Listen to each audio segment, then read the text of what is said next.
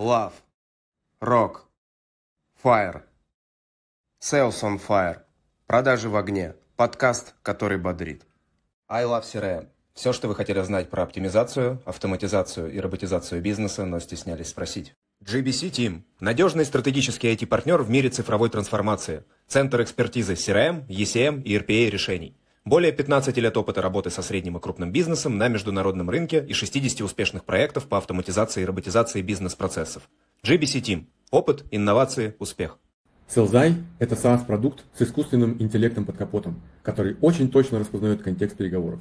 Мы анализируем разговор менеджера по продажам следом на лету и делаем три вещи одновременно. Первое – скорим лида, понимаем, насколько он соответствует вашему идеальному портрету – Второе. Объективно оцениваем качество работы менеджера. И третье. Аккуратно заносим данные из диалога в вашу CRM.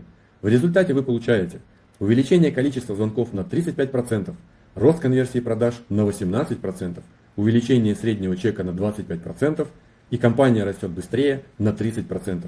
Работает для B2B и B2C. sellzai.ru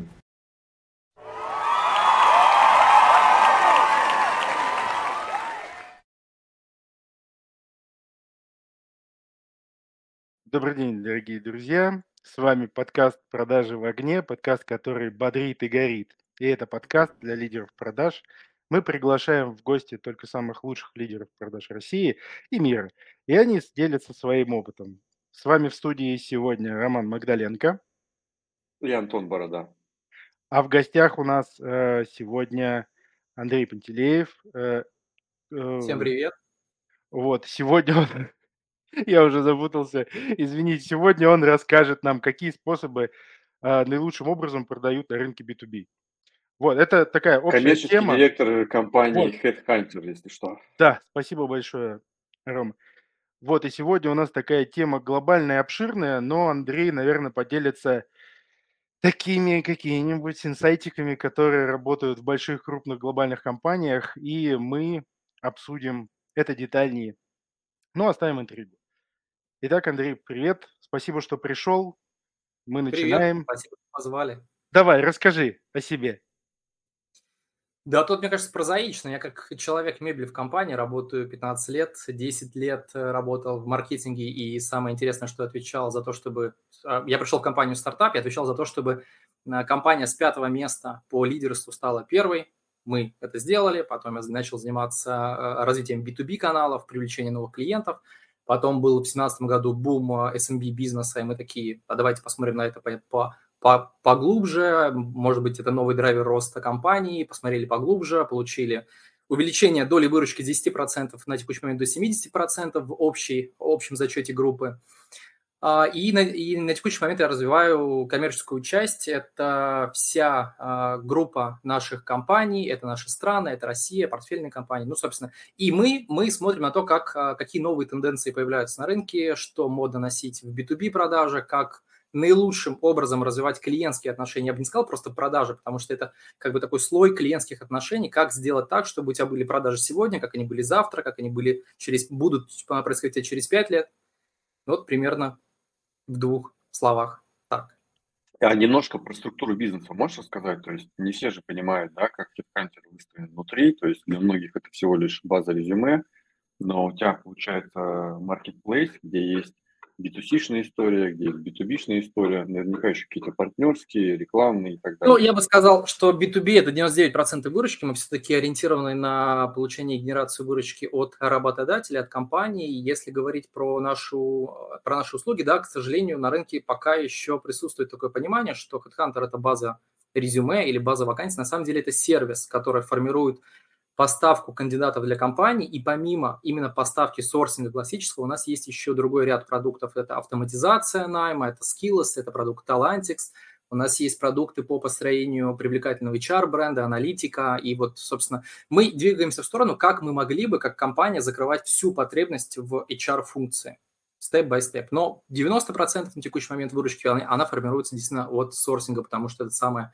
такая горячая тема на рынке. И на текущий момент тема становится супер горячей, потому что а, если в двух словах, то рынок испытывает катастрофический дефицит доступного ресурса на, на рынке труда. А какого именно ресурса? То есть это вот а вот интересно, в 2021 году, в 2021 году это были скиллованные blue collars, их не хватало катастрофически, катастрофически для крупных компаний в регионах, то в текущем году к этой проблеме еще добавился white collars. И, грубо говоря, теперь сложно закрыть и белых воротничков, и синих воротничков. И вот мы буквально на прошлой неделе общались с клиентом, который говорил, знаете, мы, исторически мы всегда закрывали менеджер по продажам прям там, в течение одного месяца. А сейчас мы найм а, держим открытым уже более трех и не можем найти подходящих людей. И самая, наверное, сложная ситуация нас ожидает этой осенью, когда будет э, основной бизнес-сезон компании, когда компании начнут активно искать э, людей, а людей нет. А где же люди? Есть три фактора которая существенно это повлияла. А, первый фактор, я думаю, все про него хорошо знают, это демографическая яма. Мы сейчас в ней находимся, что трудоспособное население в категории 25-34, оно самое малочисленное, и а, оно не, прибав... не будет в ближайшие годы прибавляться. Вторая история, безусловно, связана а, с геополитическим контекстом. Часть людей уехала из страны, часть людей уехала на фронт, и доступного ресурса стало просто меньше. А вот ты говорил про то, что не могут нанимать сейчас эм, э, быстро менеджеров по продажам. Это, я так понимаю, вот это вот цикл найма, он увеличился, а в среднем вот насколько он увеличился? 500%. Мы недавно проводили исследование вместе mm. с компанией Яков и партнеры. Все знают, X какая-то компания. И, собственно, э, исследование за март показывает, что э, скорость найма увеличилась примерно в 50%. В два раза. То есть это сейчас, э, чтобы найти человека, мне нужно задумываться о нем уже там за 2-3 месяца вперед. Все гораздо сложнее. Чтобы сложнее. найти человека, теперь нужно не просто э, повесить объявление и указать какие-то условия или пока указать какую-то зарплату. Сейчас нужно быть привлекательным работодателем, то есть быть открытым, иметь какие-то публичные рекомендации, иметь какие-то а, плюшки и бенефиты для этих людей. То есть рынок стремительно разворачивается от рынка работодателя, который он был в период кризиса или там начала СВО, он возвращается к состоянию 2021 года, к рынку соискателей, когда соискатель диктует условия на рынке. Поэтому будет недостаточно просто заранее подумать, мне нужен человек, мне нужен менеджер по, по продажам, открыть эту вакансию. Но, безусловно, здесь есть и плюсы в, в, в, в этой связи, что для рынка соискателя это, конечно, супер, супер удобно. Сейчас безумно можно хорошо э, построить карьеру в России, можно найти супер привлекательные позиции, потому что людей нет. То есть э, я, я правильно понимаю, что это можно даже немножко так перевернуть? То есть сейчас Э, продажами занимаются компании, но они занимаются продажами в каком смысле? Чтобы продать компанию сотруднику, чтобы он захотел прийти. И они должны применять уже вот этот некий инструментарий ну, из B2B продаж. Безусловно, этим занимаются HR-функции, они строят, э, вот есть бренд компании, да, там все, все мы про это хорошо знаем. Есть отдельный подкласс, это HR-бренд компании, это как бренд ощущается и воспринимается рынком соискателей. Угу. Поэтому здесь важно строить привлекательный HR-бренд, потом иметь хорошие конкурентоспособные условия внутри, а потом уже задумываться действительно заранее, когда мне нужно открыть а, вакансию и когда я смогу а, найти подходящего человека. Ну, плюс еще онбординг. Не забываем еще, что есть период онбординга. Вот. Парни, я прошу прощения, вклинюсь в вашу... Мы не про B2B говорим, да. Чудесную дискуссию, да, но я все-таки хочу разбить вашу, вашу парочку. А, смотри, э, насколько все знают, и HeadHunter занимает доминирующую роль на рынке. Мы предпочитаем слово «является лидером рынка». Окей. Не будем будить спящую собаку. А, вы являетесь лидером рынка. А, в чем тогда состоит э, сложность для тебя в продажах? Ведь, по сути дела, это же как «Газпром». Хочешь – бери, не хочешь – не бери. Все равно альтернатив мало. Где твой челлендж сейчас? Ну, не совсем так. Если можно сказать, там, что мы лидер рынка, да, это понятная история. У нас там большая база клиентов, большая база вакансий, но при этом у нас есть сильный конкурент, и который достаточно талантливый конкурент, это Авито. Который силен и в малых городах, и силен в blue collar за счет своего продукта, за счет достаточно сильного маркетинга. То есть они способны привлекать большое количество а, blue collars на продукт. Продукт простой, люди легко в него попадают, и они легко могут эту эффективность и ценность продавать клиенту. Да? Как бы у нас здесь достаточно сильная конкуренция. Нельзя сказать, что мы лидеры абсолютно во всех сегментах. Мы туда стремимся, как и Авито тоже стремится в white collars, да, и в, в крупные города. Основной челлендж заключается в привлечении и SMB, потому что если говорить про нашу клиентскую структуру, то у нас крупный бизнес, он весь присутствует, но, как я говорил там в начале, до нашего там, а, до нашей записи о том, что в России 6-4 миллиона а, работодателей, которые классифицируются как а, юрлица и как ИП, из них мы имеем проникновение порядка 50%, и еще 50% на рынке присутствуют, но не пользуются нашими услугами. Поэтому основной челлендж заключается в том, как их привлечь, как их легко имплементировать в наш продукт, а устранить те сложности, которые были как легаси у компании, потому что компания развивалась а, под крупный бизнес, и он местами может быть такой тяжеловесный для легкого входа нового а, компании ИПшника, у которой я их называю, я и код, и мне нужен кто-то еще. И вот для него этот путь пройти иногда бывает сложно. Поэтому наш основной челлендж заключается с точки зрения увеличения клиентской базы здесь. Если говорить про крупный бизнес, то наш челлендж заключается в том, как проникать в потребность клиента, в понимание его специфики, в его стратегию глубже. Быть не просто витриной каких-то сервисов, а как понять, какую конфигурацию наших продуктов подобрать именно вам, чтобы вы решили свою бизнес-задачу. И как вы это делаете? Мы строим такую штуку, которая называется модель экспертных продаж. А, сейчас уже с прицелом на выход на стратегические продажи. Смысл заключается в том, что это, ну вот в классическом понимании российский рынок, да, менеджер по продажам – это человек, который обрабатывает лиды, либо работает по холодной базе, звонит э, клиентам, говорит, вот вы хотите телефон купить? Нет, не хочу. Ну, спасибо, до свидания, пойду дальше, у меня тут еще 200 лидов лежит. Наш подход в крупном бизнесе заключается в том, что мы хотим понимать повестку клиента, его внутреннюю ситуацию, какие у него роли лица, влияющие на решение, принимающие решения, а, какая конфигурация наших продуктов поможет решить бизнес-задачу клиента, каким наилучшим образом с точки зрения скорости, с точки зрения стоимости. И для этого нам нужно глубоко общаться с клиентом. А чтобы общаться с, глубоко с клиентом, нам нужно построить доверительный канал общения. То есть мы должны быть интересны, у нас должна быть интересная повестка на высоком уровне, на стратегическом уровне, где мы не говорим не про стоимость вакансии или стоимость там, доступа к базе резюме, а мы говорим про рынок труда, что будет происходить. А, мы должны понимать, какой клиент, если, например, крупный федеральный клиент, где он будет открывать свои новые офисы, с какими трудностями он там будет сталкиваться, например, есть ли там эти люди, какие там а, на местах есть конкуренты, которые могут не отдать ему этих людей. Ну вот в двух словах примерно так. Наша задача быть ближе к клиенту, быть глубже в клиента, понимать его повестку и предлагать ему наилучшим образом а, конфигурацию наших продуктов. И более, ну, вот такой маленькая, маленькая ремарка, мы уходим внутри от, от просто получения выручки. Мы хотим получать а, экологичную выручку. Чем отличается обычная выручка от экологичной? Экологичная выручка – это термин, который мы используем, это выручка, полученная от клиента, в рамках которой он решил свою бизнес-задачу. Если он не решил свою бизнес-задачу, или эти вакансии сгорели, или доступ у него пропал, но он не нашел людей, это не очень хорошо. Это тоже выручка, конечно, это деньги. Вы ее возвращаете? Мы, мы ее не возвращаем, но мы боремся с тем, чтобы ее становилось меньше в доле. То есть уменьшалась доля услуг, которые клиент купил, и они просто куда-то растворились. Это мы считаем плохо, потому что клиент как бы, окей, заплатил нам, он нам доверился, поверил, но он не решил свою бизнес-задачу. не будет. Да, это снижение на будущий отток. Так э, смотри, ты говоришь, что вы для того, чтобы понимать повестку клиента, чаще с ним общаетесь. Но до того, чтобы дойти до тела, ЛПР в частности, нужно ого-го еще сколько усилий приложить. С чего вот это вот начинается? Как вы э, влезаете в доверие? Какой первый шаг, э, который через какой-то промежуток времени приводит уже к телу и к пониманию реальной повестки? Ну, основная тема – это повестка, которую мы можем вынести. Понятное дело, что когда мы были просто монопродукты, у нас были вакансии и доступ, мы были не сильно интересны там на высоком уровне, не, не сильно были интересны уровню HR. А пример можешь привести?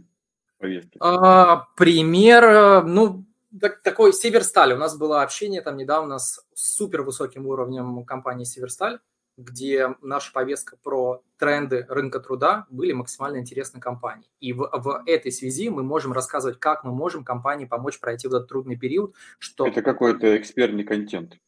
Да, безусловно. Это, это, не, это... это не контент, который давайте мы вам расскажем, что мы можем вам продать. Это наши эксперты с накопленными знаниями, пониманиями, с а, анализом рынка труда раскрыли эту повестку на уровне менеджмента компании, и дальше мы можем выстраивать какую-то коммуникацию дальнейшую, как мы можем помочь в автоматизации, как мы можем помочь в построении привлекательного HR-бренда. Но это будут уже локальные топики. А вы для Северстали как-то кастомизировали ее?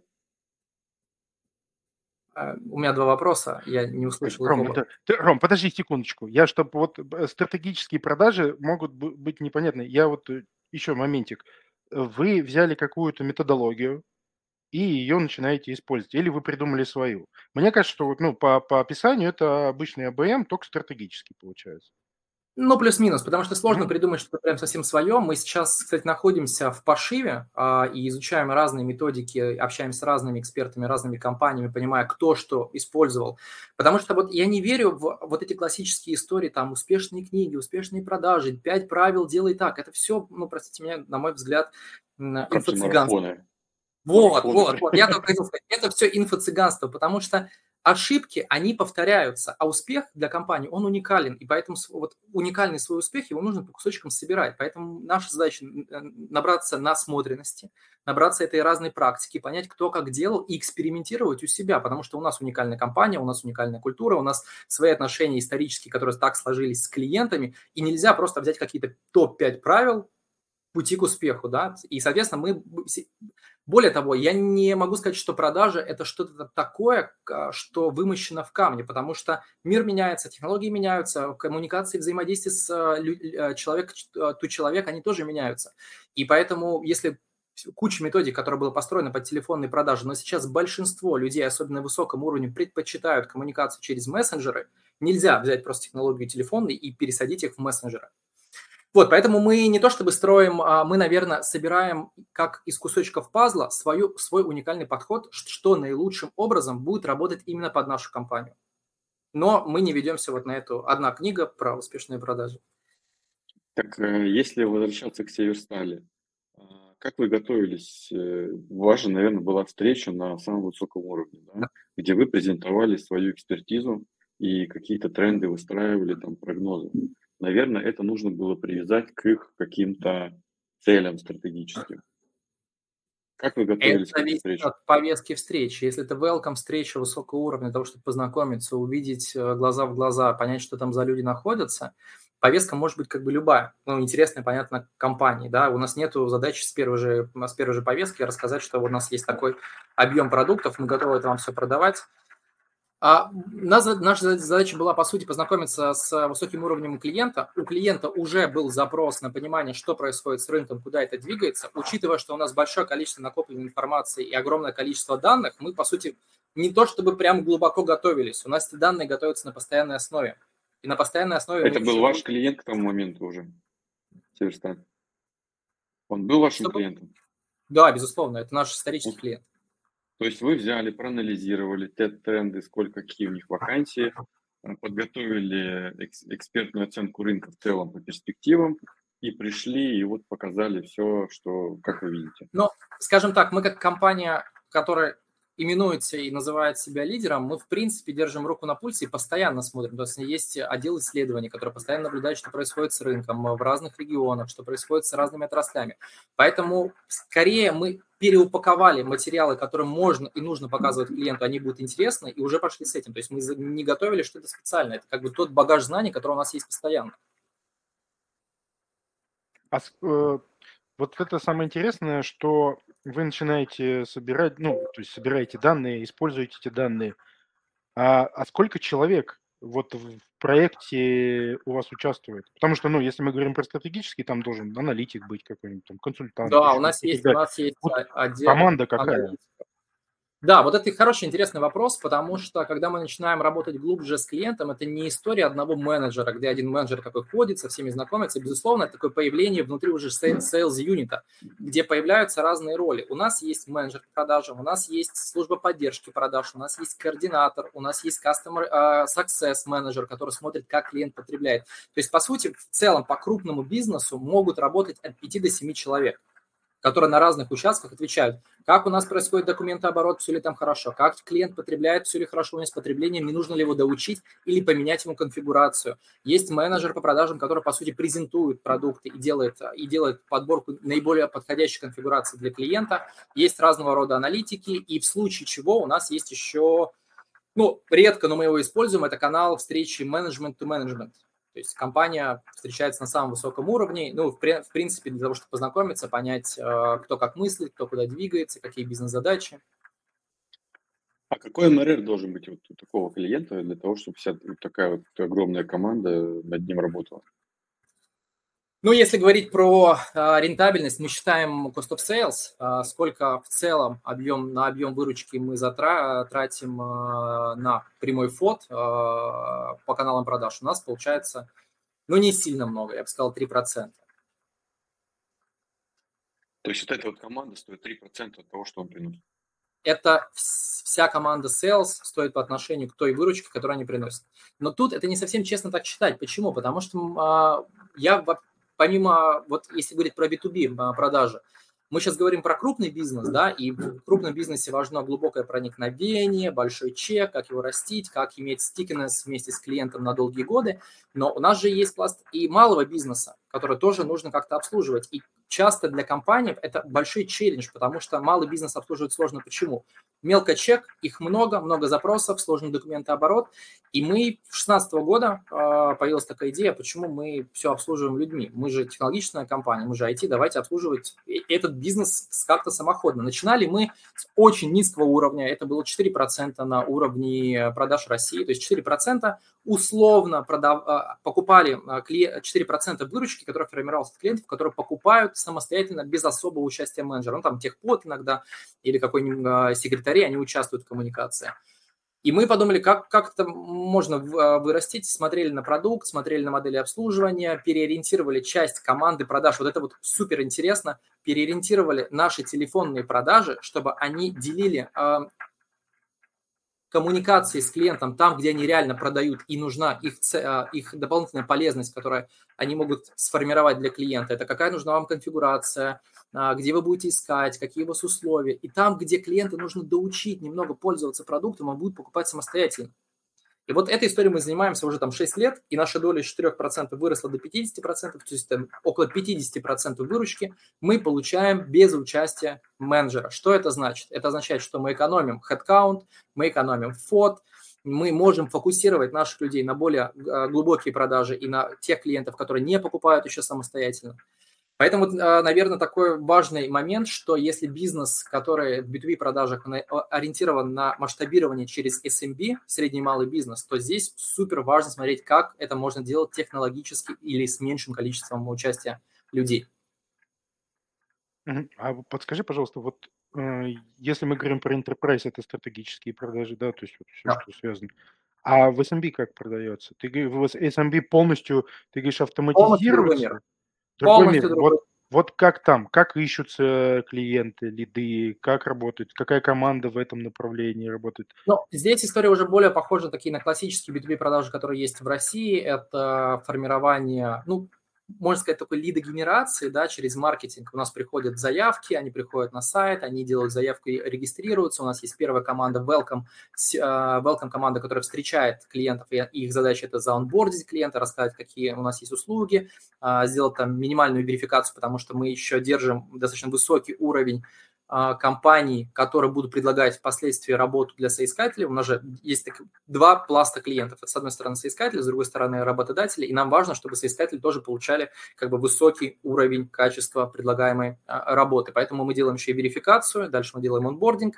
И после онбординга уже есть внутренняя такая штука, она у нас а, там, за 10 лет, наверное, развития мы ее называем лидогенератор. А, это система, которая анализирует порядка 2,5 миллионов клиентов а, каждые там 15-19 минут и выдает информацию СЛЗу, вот этому можно и нужно позвонить, вот здесь такая-то повестка общения с клиентом, вот этим клиентам звонить вообще не надо, они не выдаются менеджерам, потому что эти клиенты, которые уже идут по рельсам самохода.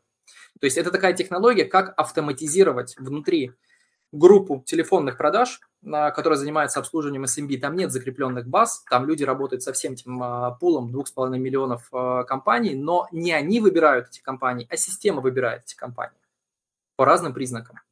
Но это, наверное, такой э, разговор уже про технологии, инструменты под капотом, и не факт, что они нужны большинству бизнесов на рынке. Если у вас там, не знаю, 300, 500 или 1000 или 5000 компаний, не факт, что это подходящая история. Но если у вас там десятки тысяч компаний, то вопрос автоматизации и выбора э, правильной коммуникации, правильной коммерческой активности, он кажется критичным. А вот э, команда э, SMB какое количество и сколько в enterprise именно вот продаж? Э, соотношение просто вот, ну, я понимаю, там объем большой здесь, вроде Ну, примерно 60% малый бизнес и 40% крупный бизнес. И вот э, такую зарисовку скажу. Мы когда-то там до IPO, по-моему, за год анализировали компании, похожих на нас по объему выручки, по объему клиентов. Мы смотрели разные бизнесы, как они устроены, какие у них структуры. И вот тогда а, было полное осознание, насколько самоходный канал продаж, он существенный для бизнеса. Мы посмотрели на один, а, одного партнера из Китая, у которых было сопоставимое количество клиентов, на тот момент порядка 300 или 400 тысяч платящих клиентов, и сопоставимый объем выручки. Но наш Salesforce был 200 человек, а их Salesforce был порядка 2000 человек. Потому что изначально бизнес строился так, что за каждым новым клиентом должен быть закреплен менеджер. Вот, поэтому на текущий момент 60% это телефонные продажи транзакционные, 40% это персонализированные продажи, крупный бизнес. А, и мы стремимся к тому, чтобы телефонные продажи нелинейно растить с ростом клиентской базы. И для этого нужно строить самоходные каналы обслуживания. У самоходного канала обслуживания сразу это не панацея, это не супер хороший инструмент а, для конкурентного рынка. Если рынок конкурентный, у вас нестабильные условия, и у вас э, фрагментированный рынок, и вас могут покусать, то это штука, в, в которой обороняться с точки зрения живых людей будет очень сложно, потому что должен быть суперсильный технологический маркетинг, должны быть развиты там а, промоушены и системы удержания клиентов, и иногда без человека это сделать сложнее. То есть если против вашего суперразвитого самохода выставить армию хороших обученных СОЗов, то могут быть проблемы. Ну, ты же знаешь, как, как сложно найти эту армию. Безусловно, ее сложно найти, ее сложно удержать, ее сложно развить и тоже удержать. Мне кажется, это отдельный челлендж э, на российском рынке, где брать сильных специалистов. И вот этот вопрос всегда а, обучать внутри или найти, как из кинофильма, который умеет продавать ручку кому угодно. Мы пошли, кстати, по пути того, что мы, мы обучаем внутри. Мы, я, я сломался над этой идеей найти суперсильных людей – где они живут, как они живут, но как а, по общению с большинством клиентов, а, клиенты наши испытывают такие же проблемы, мы встречались тоже с бизнесами, которые строят стратегические, экспертные продажи, и они говорили примерно такую же историю, что наш рынок, к сожалению, чуть человек получил, он ушел моментально на руководящую позицию, удержать сложно, либо дорого, либо слезов надо прятать, вот, поэтому мы пошли по пути э, растить внутри, удерживать внутри, э, платить хорошие доходы, не ограничивать людей потолком и построили внутренний центр компетенций. То есть э, многие, наверное, используют компании, давайте привлечем какого-нибудь классного тренера, он научит нас, неделю мы все походили, через две недели вообще у нас был тренер, про что он был, да, все забыли. Поэтому мы строим внутри свой центр компетенций, который системно, ежедневно работает над тем, чтобы повышать скиллы наших людей. Ты же можешь, в принципе, ведь твои же конкуренты, они же наверняка ищут э, себе сотрудников через тебя. Они Ты можешь им не показывать хороших. Не, ну так мы не можем. Мы все-таки... Э, наши поисковые движки, они не имеют механизма того, чтобы этому мы показываем, этому не показываем. То есть поисковый механизм, как у топовых поисковых систем, работает непредвзят. Слушай, а скажи, пожалуйста, вот э, я знаю, когда, например, роботы заменят э, продавцов, да, станут цифровые двойники. А, вот э, на днях общался с одним э, товарищем, который сейчас делает э, цифровых разработчиков. А когда цифровые рекрутеры уже появятся? Так они есть уже давно как пару лет, наверное, это система RPO, это система лидогенерации, она хорошо зарекомендовала себя в массовке. Это чат-боты, интервьюеры, такие пре, которые делают пре-селекшн в воронке. И мы используем в, нашем, в наших продуктах для крупных клиентов, где огромный объем, и нужно снизить нагрузку для рекрутера, нужно сделать некую преселекцию, насколько это кандидатов можно дальше отдавать на рекрутеров, поэтому технологии чат-бота, они там как бы давно существуют. Говорить о том, что смогут ли они быть более глубокими интервьюерами, ну, пока рано. Если говорить про технологии развития а, вот этих а, чат GPT, а, могут ли они нанести урон рынку труда менеджеров по продажам? Да, могут. Но, наверное, для только тех менеджеров по продажам, которые занимаются обслуживанием лидогенерации. Но вот самые примитивные простые способы, когда маркетинг продал лид, звонок, вам что-нибудь нужно, не нужно, пойдемте дальше. Вот так, в так, такую, такую категорию функционала, мне кажется, в ближайшую перспективу там двух-трех лет реально будет заменить. Заменить сильных специалистов, которые шарят в потребностях клиента и чувствуют клиента и понимают его стратегическую повестку, ну, конечно же, нет. Поэтому нужно, чтобы рынок тоже двигался с точки зрения компетенции на развитие. То есть в Северсталь чат GPT не, не, не, не скоро поедет? Он не скоро туда сам пойдет, скажем так. Он не сможет туда пойти. Там фаервол. Фаервол стоит, его не пустят. Ну или попросите его сначала в университете экзамены сдать, чем я уверен, он успешно справится, а потом только после получения корочки его можно будет отправлять.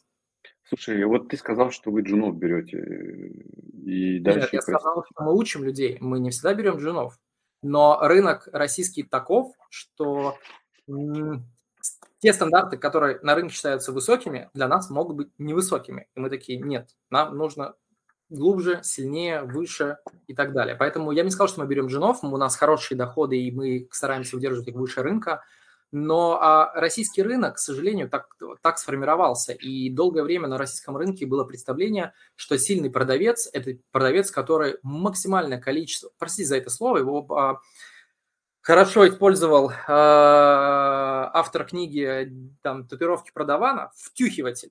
Вот я втюхал наибольшее количество или э, а, сделал отгрузок наибольшее количество. Так ты помнишь, товаров. да, где этот автор работал? Он работал в транзакционных продажах, где чек был там что-то полторы-две с половиной тысячи рублей, и ему нужно было фигачить это просто. Не означает, это не означает, что транзакционную модель нельзя строить с уклоном в экспертной продаже, как, как мы это тоже делаем. Это сложнее, это дороже, а, нужна механика, автоматика внутри, которая разгружает функционал СУЗов. Я, кстати, расскажу вот такой простой пример. Мы когда в 2018 году делали глубокую реформу в нашей структуре продаж, новую сегментацию, как лучше обслуживать клиентов, очень простое упражнение, ну, казалось бы, элементарное. Мы начали исследование фотометрии рабочего дня. Что это такое? Это есть люди, которые следят за тем, как работает человек, что он делает в течение дня.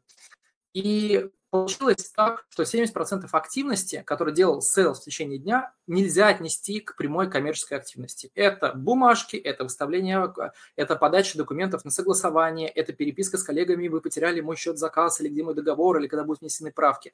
И получается, что у нас есть армия, огромное, огромное количество людей с э, высоким доходом, но 70% времени мы их утилизируем в какую-то очень странную историю. И казалось бы, как это можно решить? Можно настраивать Называется процесс. «Добро пожаловать в мой мир», Андрей. В мир 95% компаний российских, э, российской операционки, прекрасно продается да не только российских, нет. Операционки, э, руководители. постоянно об этом пишет, что 68% времени ваши селзы тратят на всякую фигню. Ну, у нас вот 70, получилось практически по всем командам. А, решение элементарно. Автоматизировать можно? Можно. Быстро мы это сделаем? Нет, не быстро. В это надо вкладываться, надо искать специалистов.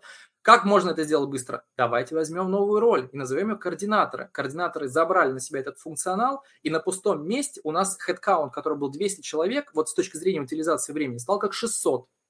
То есть мы не пошли еще, да, нам не хватает еще 400 человек, давайте их наберем. Мы пошли по пути того, а как их можно разгрузить, чтобы они перестали делать то, что не надо им делать, и они занимались своим функционалом. Более того, когда человек погружен в свою конкретную специфику, его компетенции растут быстрее, потому что он становится экспертом по продажам, а не экспертом по согласованию быстро не договоров. Это правильно. Да. правильно. Так вот, возвращаясь к э, обучению, расскажи, как у вас система выстроена? Как вы тащите людей, а, на каком моменте вы с ними расстаетесь, как вы их обучаете своими средствами, менторингом там, и так далее. Какие инструменты используете? О, большая тема. А, изначально мы делали как эксперимент, потому что мы, как большинство компаний, тоже классически нанимали внешних тренеров, возили людей, обучали, потом как-то часто, системно или несистемно смотрели, эти навыки используются или нет. Потом поняли, что это какая-то не в коня корм а, история. Сделали эксперимент с созданием центра компетенции в коммерческом департаменте. Это как бы функция, тренера внутренние, и сразу их поделили, потому что у нас есть клиент, э, база персонализированных клиентов и есть транзакционная модель. И модели обучения, они отличаются.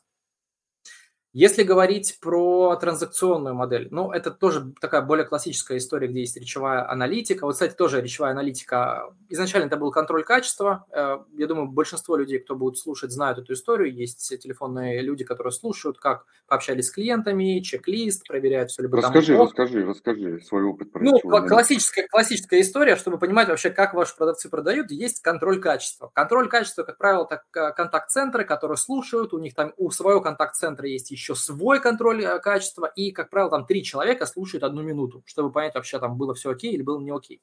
Вот мы тоже эту историю... Сколько вы тратили на, на своих 100 человек, которые занимались э, звонками а мы, и продажами? Это были космические бюджеты, и мы могли слушать там 3-5%, потому что если бы мы начали слушать все, мы бы все наши деньги относили бы просто в контакт-центр. Но хотелось слушать всех, хотел, и хотелось это использовать как артефакты для того, чтобы понимать, чему и кого как учить. Не просто давайте учить всех одному и тому же, а люди как бы с разными возможностями и должны получать разные как бы темы обучения. И мы внедрили такую историю, как речевая аналитика. Это система, которая слушает все наши записи, умеет расставлять флажочки, триггеры, где было окей, где было не окей. И там люди уже подключаются к конкретным выборкам звонков. Если они находят эти артефакты, они либо делают, отдают информацию руководителю, который может сделать коррекцию, либо отдают в центр компетенции, вот в центр нашего обучения, который мы понимаем, что им нужно доучивать, да, это как бы не нарушение человека, не ошибка человека, а здесь не хватает знаний. Поэтому мы в транзакционной модели работаем так. Если говорить про персонализированные базы и вот про то, что я вначале говорил, мы идем там экспертные продажи, но экспертные стратегические продажи сложны тем, что чтобы человек хорошо продавал компании и был интересным собеседником, он должен быть не только развит с точки зрения св- и понимания своего портфеля продуктов, он должен быть, в принципе, развитым человеком, он должен быть, быть интересным собеседником, у него должен быть хороший ана- аналитический склад ума, хорошая насмотренность, и он должен быть таким вот экспертом многосторонним. Поэтому там история гораздо сложнее, и мы учим не только про то, про техники продажи, как продавать, мы развиваем кругозор человека, чтобы общий человеческий такой уровень капитала людей, он был выше, и он был сопоставим с уровнем людей, к которым они идут. И там мы как раз используем вот этот, э, этого э, знаменитого тренера, которого я вам до, этого сказал, Влад вот Завадский. вот как раз Влад вопрос, кто, кто вас научил этому? Кто вас да, этому научил? Завадский, который помогает нам менторить и руководителей, и команды, и помогает нам создавать методологию, как это э, делать правильно, потому что человек более 20 лет в этой теме, не взять, не отнять за 20 лет, безусловно, у тебя есть большой багаж и большая насмотренность, и мы бы хотели, естественно, не свои шишки ловить, а взять уже конкретные практики, понять, какие практики мы можем строить, как они будут работать, и побежать с этим быстрее. То есть сильная ну, экспертиза рынка, она, она что помогает? Она не помогает нельзя сказать, что люди внутри через какое-то время не додумаются. Додумаются, да, если они будут мыслить об этой истории. Вопрос времени. Вы можете это потратить 5 лет, а человек вам может это э, имплементировать ваш бизнес за год. Поэтому эта экспертиза и стоит денег. Ну, то есть, опять же, по, по, по модели стратегических продаж взяли какую-то основу и подстраиваем ее под себя. И да, ее пытаемся... Лучшие, лучшие практики, да. А вот возвращаясь эм, к истории обучения, к продажам, о, э, к обучению к людям, командам. У меня такой вопрос. Эм, а что это за люди, которых вы обучаете? То есть кто они, э, как, какой их портрет? То есть кого вы у себя в компании тренера, видите как, людей? Людей, которые должны там продавать, я не знаю, там обучать. То есть какой у них это и есть тренера, те, которые есть на рынке, которые могут продавать как от себя, как личные, но это тренера. Многие, кстати, компании крупно сейчас используют такую методику, они нанимают свои, создают свои центры компетенции, это тренера с э, методикой обучения людей, с пониманием, как строить программу обучения, как выявлять э, необходимые артефакты по людям, которых нужно учить. Ну, я не знаю, что здесь даже добавить. То, то есть э, людей на обучение, то есть те, кто обучают, вы берете с рынка и в команду, и дальше уже... Тоже дообучаем, тоже да, дообучаем. И внутри дообучаем. уже растите их. Да, да, да, ну, безусловно. Но человек, который обучает, он всегда растет, потому что он всегда изучает разные подходы, методики, он как бы в этом контексте. Это, ну, давайте не сравнивать с какой-нибудь там советской системой образования, когда какая-то штука там 70 лет не меняется. Если мы говорим про бизнес, бизнес – это супер динамичная история. То, что было модно вчера, а, сегодня уже не носят, уже сегодня это не актуально. Тема вот как хороший пример с мессенджерами, что многие на рынке говорят, вот у нас дозваниваемость по клиентам стала снижаться, то есть конверсия в поднятый звонок становится меньше. Все правильно, потому что звонки всех бесят. Я тоже не беру телефон. Я считаю, что на рынке есть уже некий такой промышленный стандарт, а, экологичный, когда тебя сначала в WhatsApp спрашивают, будет ли вам удобно принять в такое время звонок, а потом уже звонить. И вот компании, которые продолжают использовать колл-центры, обзвоны, особенно скриптовые вот эти все подходы с утяжеляющими какими-нибудь а, формулировками, чтобы... Роботов, вот это вот. Да, да, да. Вот это все, как уничтожить свой бренд, уничтожить, сжечь свою базу и у меня есть пример с одним банком, а, не буду называть, безусловно, а, его название, но они настолько были токсичны с точки зрения коммуникации, что вот принципиально, я им тоже в коммуникации это проговорил, что я никогда не смогу быть вашим клиентом. Но они продолжают систему меня долбить теми же самыми звонками. Не понимаю, зачем это строить такую коммуникацию. Это приводит к тому, что вообще рынок и вообще люди, они стремятся на текущий момент к некой персонализации. Если вы как бизнес не можете персонализацию обеспечить своему клиенту, ну, это грустно и печально. Ну, а, а как, как понять, что сейчас есть персонализация? Это просто добавить имя э, в какое-нибудь письмо или там звонок или в мессенджеры написать? Или это чуть шире понимание, что я персонализирую именно там вопрос, я персонализирую предложение. Ну вот что в твоем понятии вот, вот персонализация?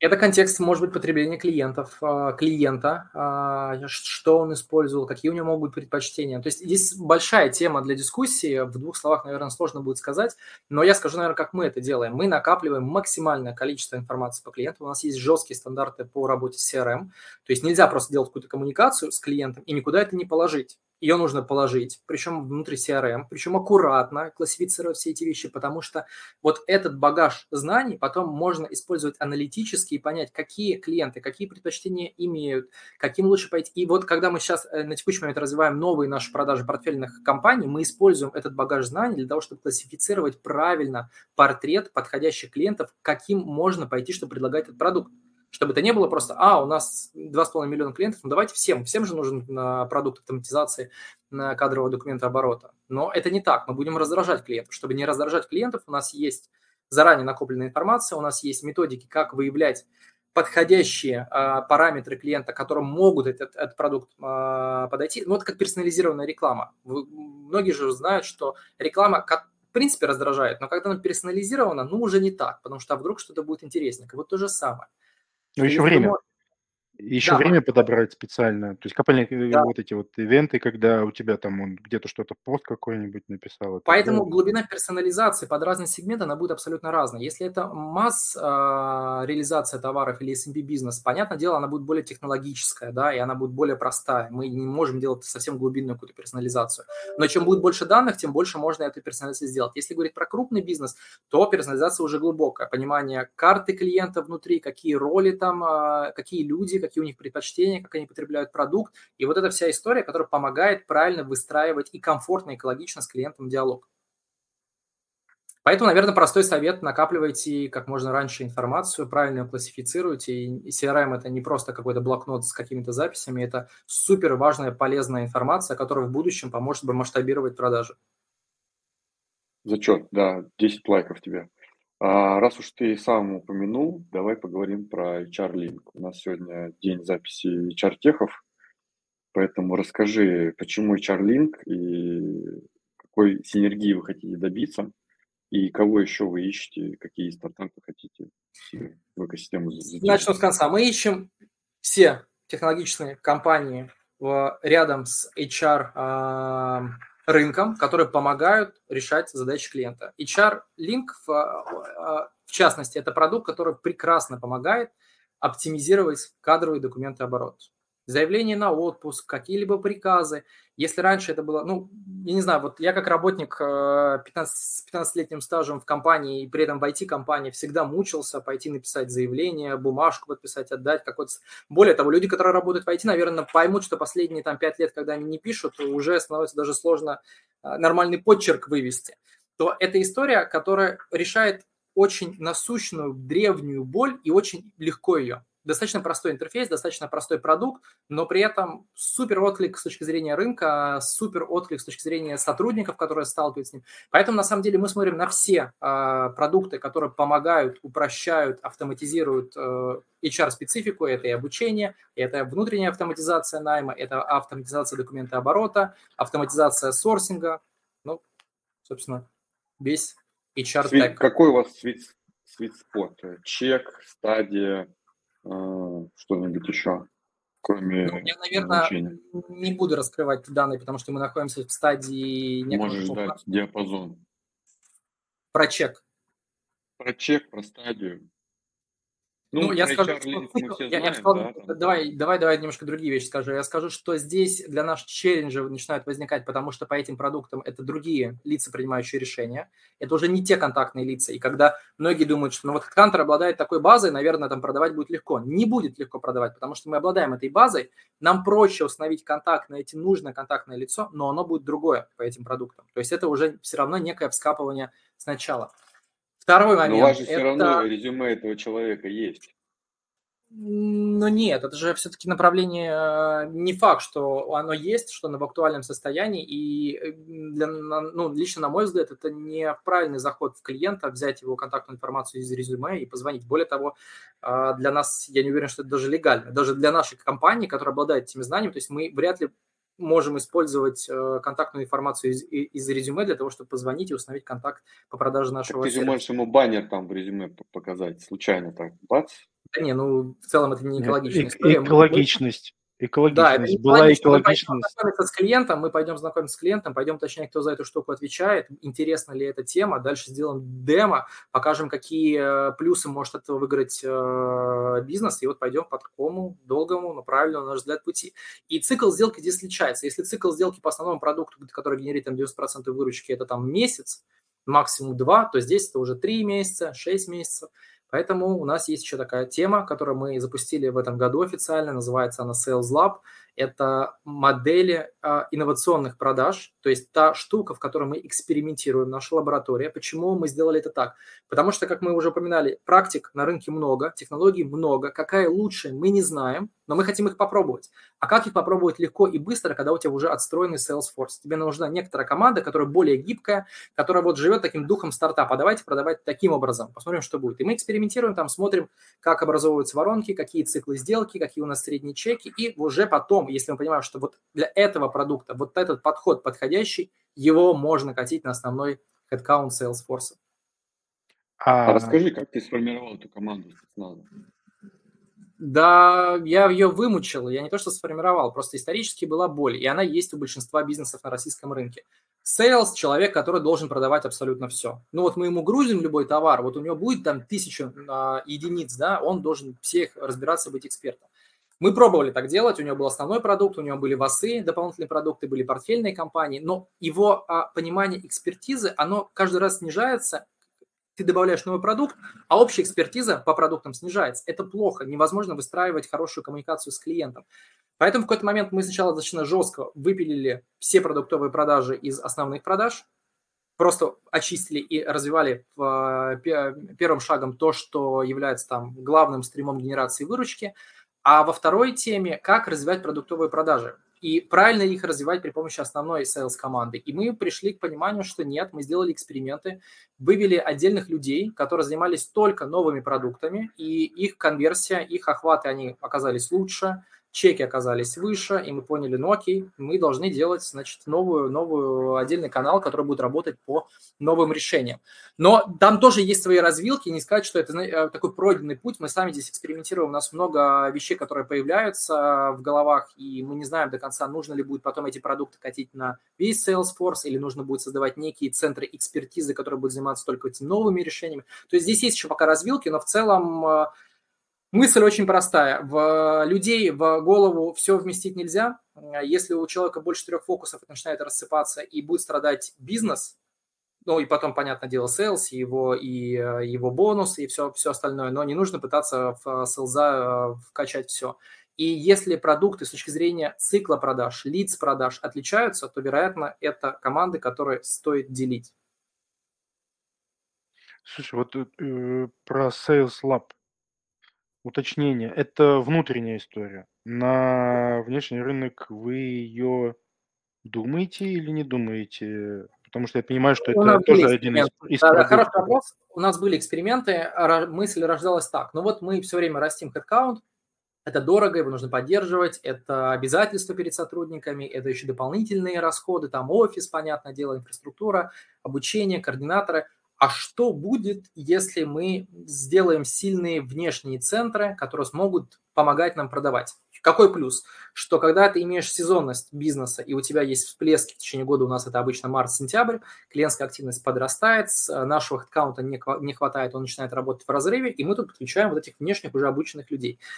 А, Звучит все хорошо, а на практике оказывается очень много болячек в этой истории. Во-первых, очень сложно выдерживать высокие уровни стандартов и регламентов, которые есть в бизнесе на внешней площадке. Люди там тоже меняются, и, как правило, текучка... У нас, например, текучка очень низкая по, по слезам. Мы сознательно в эту историю шли, потому что мы вкачиваем много бюджетов, денег в том, чтобы людей развивать, и мы не очень хотим, чтобы эти, как бы, вот этот обогрев воздуха был наружу, да, мы хотим, чтобы обогрев был внутри. Я прошу прощения, так вылетела у меня мысль из головы, что...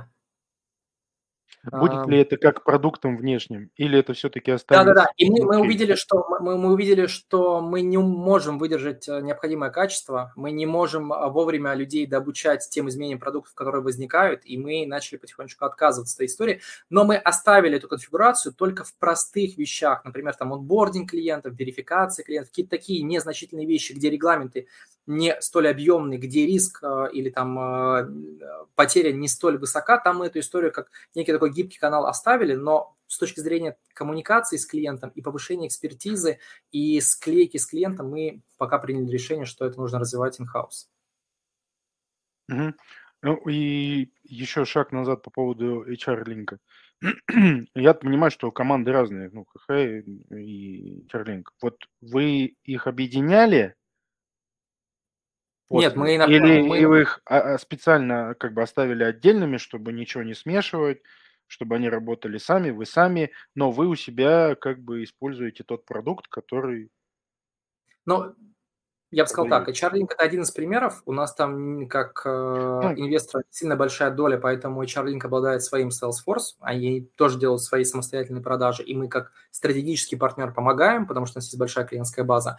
Есть другая конфигурация в нашем портфеле, где, например, есть э, новый продукт, который, в котором мы инвестировали значительную долю. Они не развивают э, свой Salesforce, и мы полностью забираем эту историю на себя. То есть это зависит еще такой от кон- конфигурации, насколько этот продукт уже идет к нам, он впиливается в продукт, в общую экосистему или не впиливается. Поэтому здесь э, помогает Sales Lab, он более гибкий, и мы быстро можем настраивать такие как бы коннекты с, компа- э, с командами, с внешними компаниями, потому что если мы будем катить каждый раз на основной Salesforce, переписывать всю эту историю, постоянно стресс для людей, новый регламент, и люди такие, господи, что у вас происходит? У вас каждый месяц какие-то новые правила.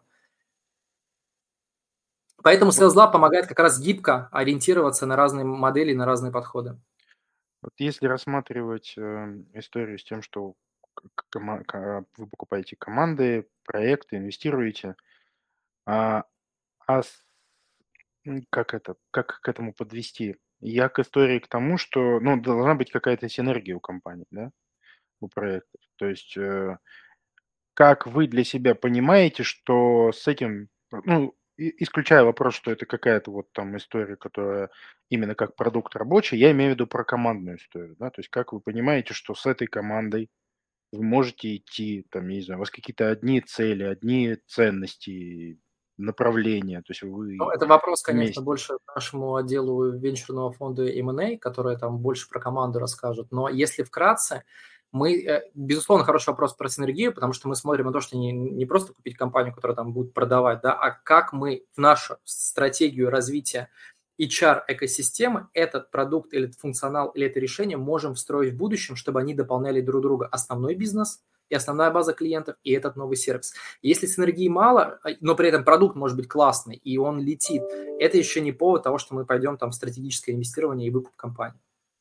Поэтому мы, безусловно, смотрим, у нас есть долгосрочная стратегия компании, куда мы идем, на какие рынки мы идем, а, что мы хотим иметь. И если мы понимаем, что там сопричастность, кстати, Sales Lab – это один из инструментов попробовать вместе попродавать, то есть уже в бою, как это работает, как клиенты это воспринимают, какой, какое там, а, какой отток, какое удержание по этим продуктам, какие проблемы возникают, и дальше уже двигаться в сторону такой встройки в общую продуктовую линейку.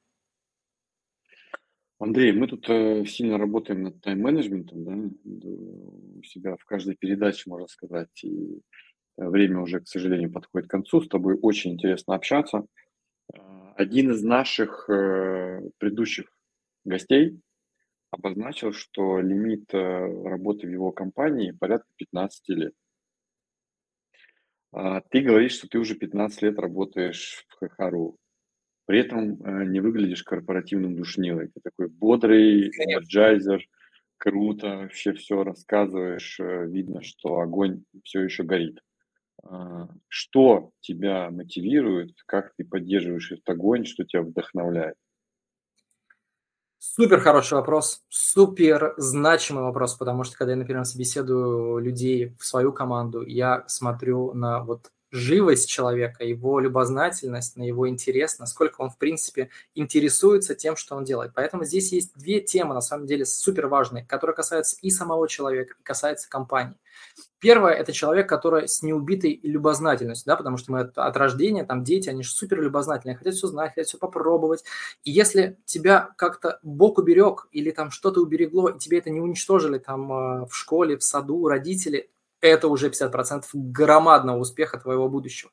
Второе, частичка этого успеха – это компания и культура. Насколько в компании открыты к инновациям, к новым подходам, а, нету консервативных взглядов, ну давайте экспериментировать, потому что именно в экспериментах, в экспериментировании, в формировании даже базы своих ошибок рождаются супер хорошие решения. Поэтому здесь случилась такая склейка. Во-первых, мне постоянно все интересно. Я в компании 10 лет занимался за маркетинг и, разв... и мой джоб заключался, как сделать так, чтобы компания из места с номером 5 стала номером 1, на это ушло 10 лет, и теперь я занимаюсь развитием там, коммерческой части. Мне везде интересно. И я никогда не мог понять, э, например, ответ людей, когда они говорят про некий потолок роста. Ну, потолок роста, он рождается, мне кажется, только в сознании человека, потому что в любом бизнесе дофига всего, что можно поделать, что можно исправить. Не бывает идеальных бизнесов. Идеальный бизнес, наверное, бывает только в книгах описанные, к которым мы все стремимся. Но по факту в операционке многие люди знают, что куча бардака, куча вещей, которые надо поправить, люди ломаются, все это, контекст э, рынка меняется. Поэтому всегда есть куда расти, если у вас неубитая любознательность, если ваша компания, ну, и если вы менеджер, э, менеджер или топ-менеджер, или вообще владелец, если вы развиваете культуру открытости в бизнесе, то вот эти две комбинации дадут э, синергию, дадут не один плюс один равно два, а один плюс один равно три. Я сейчас задам любимый вопрос Антона. А где ты снаружи черпаешь что вот эту вот любознательность? Чем ты сейчас интересуешься Э, вне контекста работы? Ох, и тут лучше, конечно, моя супруга ответила на этот вопрос, потому что интересуюсь на самом деле всем. Зови ее, пусть, пусть ответит. А, мне интересно вообще все. То есть э, у меня склад ума такого физмата, я изначально физмат учился, отец у меня ядерный физик, поэтому я сначала шел по пути ученого, но так как в России это не очень э, профессия, ориентированная на генерацию денег. Не очень выгодно, я бы сказал. Да, не очень выгодно, но при этом это все равно престижно, это круто. Я очень уважаю эту профессию этих людей. А, и, с сожалением, э, к сожалению, смотрю, когда они уезжают из, из России. А, но мне интересно все. Я смотрю физику, я смотрю космос, я смотрю биологию, у меня есть интересы про как устроен мозг. А, мне кажется, что одна из самых сильнейших скиллов любого человека, особенно менеджера в компании, это критическое мышление. Это когда ты получаешь какой-то артефакт или факт, делай вот так. Ты задаешь просто, почему так?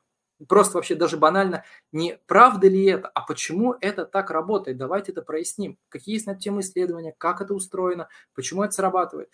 Поэтому, на самом деле, мне в этом мире интересно пока что все. Все, что вот из такого, как устроен мир, как это работает, про бизнес, поэтому сложно сказать, что вот что-то одно. Физика, космос, математика, искусство, бизнес. Э, э, а теперь Ромин любимый вопрос. Кто твой герой и есть ли он у тебя? Ой, ну, это будет банально немного, но, наверное, я воодушевлен а, силой мысли, а, повесткой. А, правда, будет банальный ответ, но мне правда очень импонирует а, Илон Маск, а, потому что его повестка мышления, она не про просто генерацию денег, и он а, отдельно классно умеет а, троллить весь финансовый рынок создавая прецеденты в Твиттере, да, он, он может получить очень серьезные последствия, да, это можно классифицировать как манипулирование рынком. Но мне кажется, что он просто угорает с того, что люди, вы все про деньги, и вы не мыслите какими-то большими категориями, и мне импонирует то, что он мыслит вот именно супер громадными категориями, как людей переселить на другую планету, как людей пересадить на беспилотные автомобили, как людей доставлять из одной точки в другую точку гораздо быстрее. Ну и помимо этого делают огнеметы и стебется над людьми. Поэтому это такая, такой микс фана, миллиардера, при этом с супер большим виженом. Супер. Я, Антон, могу сказать, что это был не только мой любимый вопрос, но и мой любимый ответ. А на этой оптимистичной ноте, я думаю, что мы можем спокойненько свернуться. Да, с вами был подкаст «Продажи в огне», и это подкаст, который бодрит. А с нами сегодня в студии был Андрей Петелеев, коммерческий директор Хару. Вот, и мы обсудили сегодня, наверное, ну, такую, наверное, мощную тему по поводу B2B продаж и как лучше разделять каждой отдельности, каждый человек должен заниматься своим. Да, чтобы не... не и, и мозг не взорвался, да, и чтобы компания зарабатывала, и человек зарабатывал, и растить экспертизу.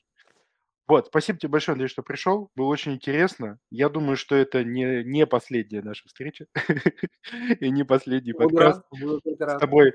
Поэтому, да, э, спасибо еще раз всем. Э, смотрите, слушайте подкаст «Продажи в огне». Сегодня с вами... Ставьте лайки. лайки. Э, да.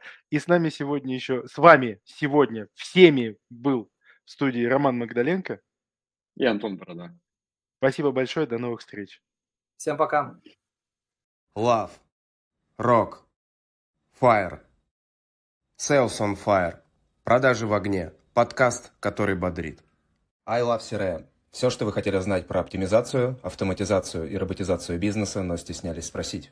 GBC Team – надежный стратегический IT-партнер в мире цифровой трансформации. Центр экспертизы CRM, ECM и RPA решений. Более 15 лет опыта работы со средним и крупным бизнесом на международном рынке и 60 успешных проектов по автоматизации и роботизации бизнес-процессов.